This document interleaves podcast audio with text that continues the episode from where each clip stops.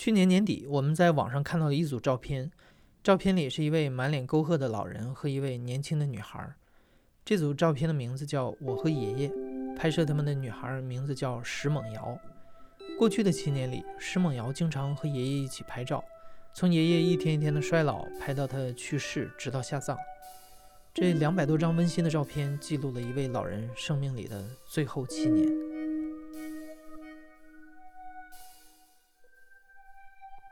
我叫石梦瑶，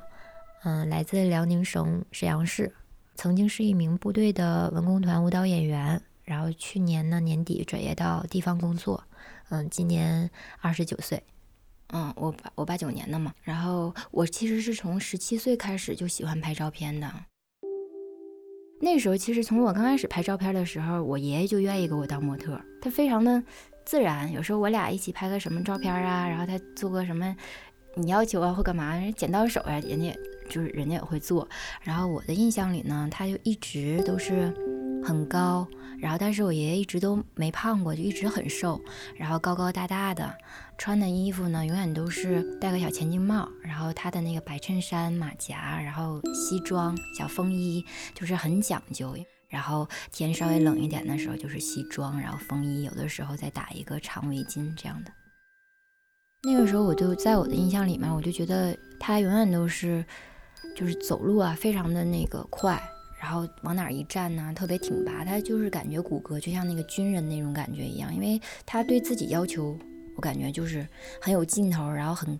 他就是对，嗯，自己的这个形象啊，干嘛的，他有一个自己的一个要求，然后走路特别快，然后说话什么的特别洪亮，可能是在学校啊讲课呀，或者是讲话呀，就比较有领导的那个风范。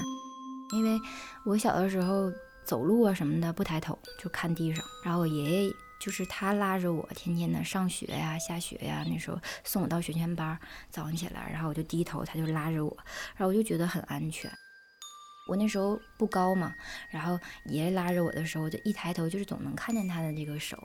啊，而且每天早上起来都是他给我洗脸。你睡得迷迷糊糊的时候给洗脸，然后他总抽烟，常年抽烟，手上有这个那个烟草的那个味道，就已经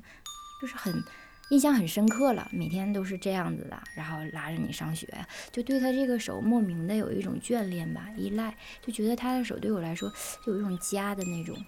安全感。我那个时候就是觉得他不会老，就是没有那种意识和想法。人的衰老从来都不是发生在一夕之间。但在我们这些晚辈的眼里，往往是猝不及防的一个瞬间、一个画面，让我们意识到家里的长辈老了。对石梦瑶来说，这个瞬间发生在八年前的一个傍晚。一零年那次，我们成为演员了，就是要全国各地到处的去跑。然后我那次记得应该是去上海，我们有几台晚会，然后大约能有两个月的时间吧，我没回家。然后就那次。我再回家的时候，嗯，对我的那个冲击特别强的那种感觉，就是我觉得他变了，就是老了，就不再是那种高高大大的那种感觉，然后就是好像变成小孩了。你跟他说话什么呀，他声音也就变得特别大，然后其实是因为他耳朵背了。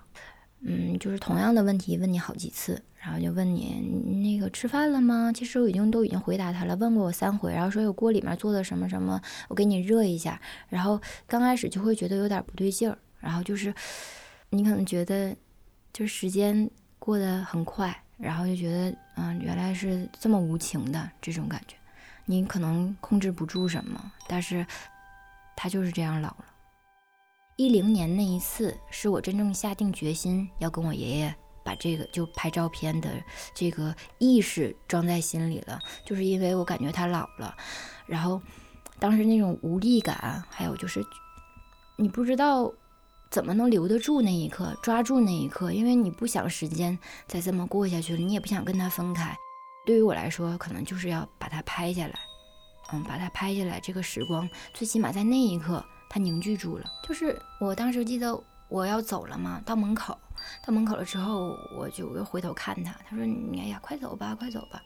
然后我又回头看他，那一刻就是特别难受，特别难受。那个我就跟他说：“我说，哎，爷爷，我说，要不然咱俩拍张照片吧。我说，这样我回去想你的时候还能看一看。然后那一次对我来说就是挺凝重的。然后说我俩拍张照片，他说你拍呗。完事儿那个你咋拍呀？完事儿我说没事，你你不用管。我就我是走过去坐在他身边拍的那张照片。然后当时就是拿着这个小相机这样手持嘛，嗯，然后就直接枕在他那个肩膀上。因为可能跟我心里的这个原因也有关系，就是我不想够，不想特别直面的面对他的这个衰老的这个迹象，嗯，所以我当时就是枕在他的这个嗯肩膀上拍了一个他的背影，那张照片第一次就是变成那个数码的那个形式出现在我的那电脑屏幕上中的时候，我就哭了，就当时就哭了好长时间，自己在寝室就是噼里啪啦，我就觉得那张照片。他之所以能感动我，就是那一刻一下就把我又拽回去当时的那个心理状态。嗯，当时我记得那个表情，那个眼睛里面那个东西，就是想跟爷爷说好多好多话，但是又有些事情你是不能够跟他说的，你不能跟他说你怎么这样了，或者是就是当时那种好多话呀不能说出口的呀，都在那个眼睛里，都在那个照片。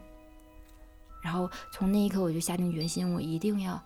好好的把这个故事要拍下去，然后争取跟他在一起的每分每秒都要好好的珍惜，就是这样的。我们俩所有拍的照片他都看，只要是我我俩拍完了之后，我这边回去了，回去了之后那个冲洗出来了之后，扫描出来之后成为一个数码的这个形式，之后我都会下周再回来的时候把电脑背回家跟他一起看，然后他会都会跟我说，哎这个好，哎这个好。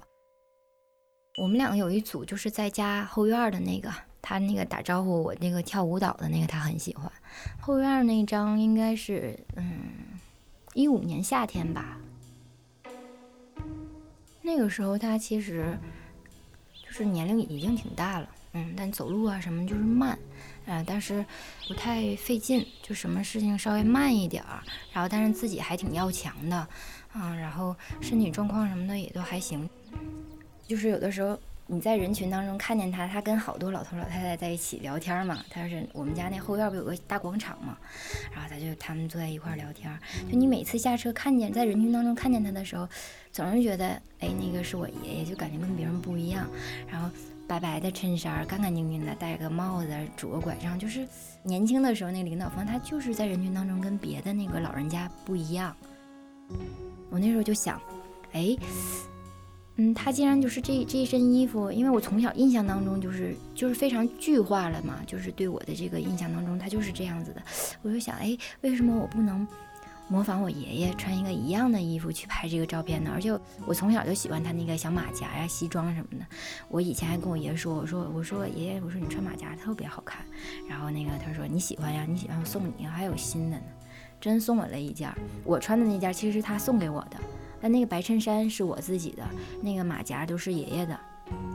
同款嘛。然后他那时候就穿牛仔裤、皮鞋，我就想，那我就模仿他呗。因为因为年轻人都有牛仔裤嘛，就是有的时候也不是说刻意，就是有的时候就是在生活里那一瞬间，你就觉得，哎，这个灵感就来了，你就可以试试。就跟他一说，说行啊，愿意拍拍呗。完事咱俩就在就在后院那个粉色的那个墙，其实就是我们家的那个墙。然后跟他说，他说行啊，那咱俩拍呗。然后我俩就拿好道具，拎个小凳子什么的，就经常那个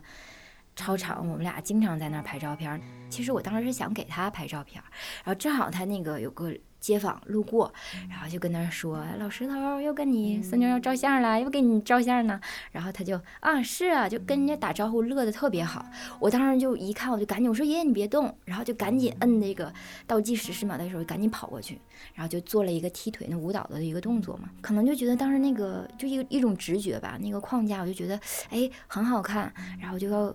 因为我本身就是舞蹈演员，这方面肢体语言反应的很快，然后就想赶紧跑过去，十秒倒计时拍了一个。他当时那个情绪什么都特别对，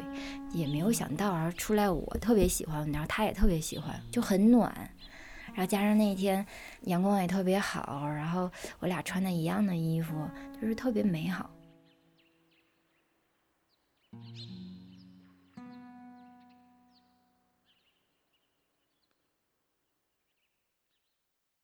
我后期每次回家都感觉我爷爷不一样，就是你可能觉得这次回家，他可能就是眼睛里面很空洞，就没有任何的生气了，已经啊，要不然就是他那个瞳孔外面那一圈，有的时候就泛白了，就是变了。比如说他坐在外面看电视的时候，你在屋里，他在外面，但是原来可能就是很直溜啊，然后翘个二郎腿啊，抽个烟呢，然后那段时间你就在看他，就是好像没有什么生气了，然后坐在那儿，然后但其实还是依然的在看电视，但是只不过就是不一样了。其实他一直都是一个嗯比较要强的老人，他跟别的老人不一样。嗯，不愿意给儿女添负担，就包括我姑姑、我爸爸，咱们一直想把他接过去跟他们一起住，然后爷爷就很坚持自己一个人，他不愿意，嗯，就那种，嗯，不想成为谁的负担。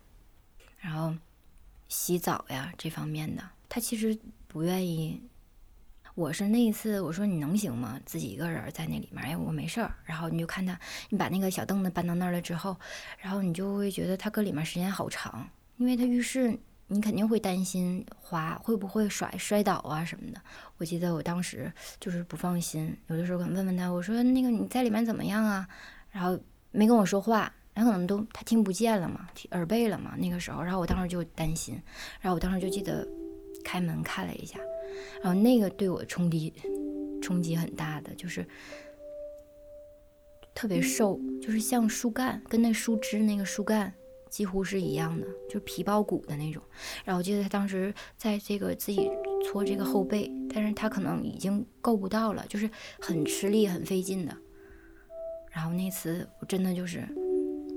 哎呀，就当时那个很就是很难受。我当时说，我说我说我说那个爷爷爷爷，我说来来来，我说我帮你搓后背吧。然后他说哎不用不用，他可能就是有一些抵触的。我说没事没事，我说我帮只帮你搓个后背。然后就没有想那么多，没有顾虑那么多，嗯，然后他可能剪脚指甲，就这些后期我都是给他抠耳朵、剪脚指甲，包括揪胡子啊什么的，他够不到了，已经，他就是已经没有办法。然后跟我说我我走路脚疼，就总说脚疼。我说为啥呀？我说回家我给你看看，一看他那个指甲岁数大了，就是很厚，都长到肉里了，嵌到肉里了。是需要需需要去做这个事儿啊，然后从那之后，我只要是一回家都问问他，然后脚怎么样啊？还行还行，就我给他剪完之后就觉得好很多。然后我说那那每次回来都给他洗一洗脚。嗯，他后期的时候住过几次院，但都是小毛病。最后一次住院，其实我们也没有想到啊，他就没回来，因为人家人家都说。嗯，就是自己要走之前，可能老人家自己心里面都明白。嗯，他很早的时候就，嗯，把这个家里面一些事儿都给你安排的很好了。嗯，就是一些以前家里比较好一点的酒，我姑来了，你拿走。我小的时候出生牌什么的都在我爷爷那儿嘛。我回家一回家说，你把这个拿回去吧，就让我收藏。原来他都帮我留着。嗯，他就已经好像是自己有这种感觉。住院的时候，就是觉得他有一些，有一些那个害怕，嗯，因为我一直在他身边，一直在他身边。但是其实我那时候没有想那么多，就我们全家人都以为那只是就是跟他平时日常住个院打个吊瓶就回家了一样，就谁都没有想到。当时就是走的前一天晚上，嗯，他进那个重症监护室了。我记得我爷爷当时就是一夜没睡，我也没睡，他也没睡，我就一直在安慰他，因为他当插的那个呼吸管，他那个说不了话了，已经，他可能就是不舒服啊。有时候你一会儿要喂他一点水，拿那棉花蘸到里面去，不然他那个一直这样张的是不舒，就是很不舒服的。嗯，然后我就说，我说你看不看电视啊什么的，我就给你拿小手机照这个。然后我是说你还是想听音乐呀，都摇头。他自己肯定是知道。他就是，就是那个不想睡觉，然后我当时就坐在他那个那个床边嘛，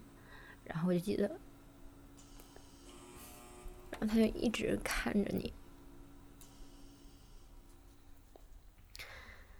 就一直看着我，然后就那一刻，我感觉好像时间就静静止，人都是有预感，我就只能听到他那个心跳的那个仪表的声音，然后只剩下他那个眼睛在看着我，我也看着他，就是好像他那个眼神里面就一直看我，就好像就是说，他说可能我要走了，然后你要好好的，但是肯定是那个眼睛里面有好多不放心的东西。好多好多不放心的东西，然后我觉得那一刻对于我来说不能够忘的，嗯，要要记得他，要记得他。然后那个我当时就直接就拿了那个相机，他就在那个床头柜上嘛，因为我我到哪儿都一定要相机在身边，我想在那一刻吧把它留住。那张照片最后虚焦了，但是就是我提醒我自己。不要忘记爷爷那个眼睛里跟我说的那些话，不要忘记他的那种期望和期待吧，不要忘记他那份不放心。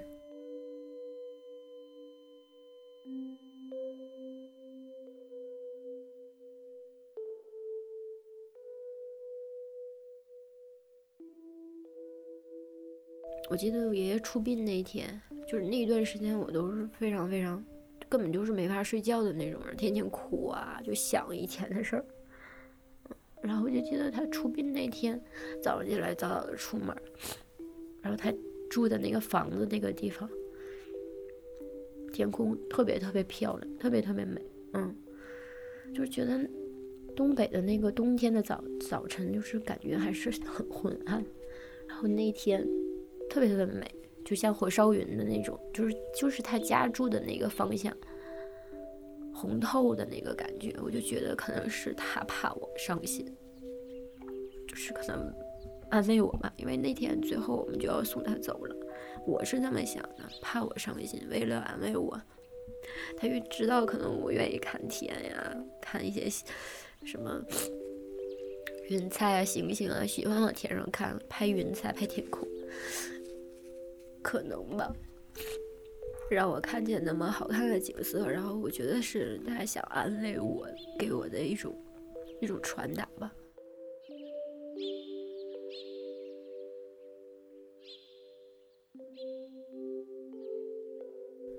蒙瑶说：“其实他很庆幸自己拍下了这两百多张照片，保留下了和爷爷最珍贵的记忆，也稍稍填补了爷爷离开后留下的巨大空白。”毕竟人的记忆是有限的，无论多么深刻的记忆，都会随着时间像梦一样慢慢变淡，而镜头留下的爱与亲情可以被定格成永恒。你现在正在收听的是亲历者自述的声音节目《故事 FM》，我是主播艾哲。本期节目由梁科制作，声音设计杨帆。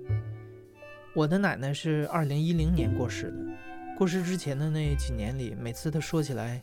等我没了，你们要怎么怎么样的时候，我们都会打断他，转移话题。现在想起来，我特别后悔没有跟他正面聊一聊关于死亡的看法，录一下他的声音。你会有意识的保留亲人的声音和影像吗？欢迎在留言里和我们聊一聊。感谢你的收听，咱们下期再见。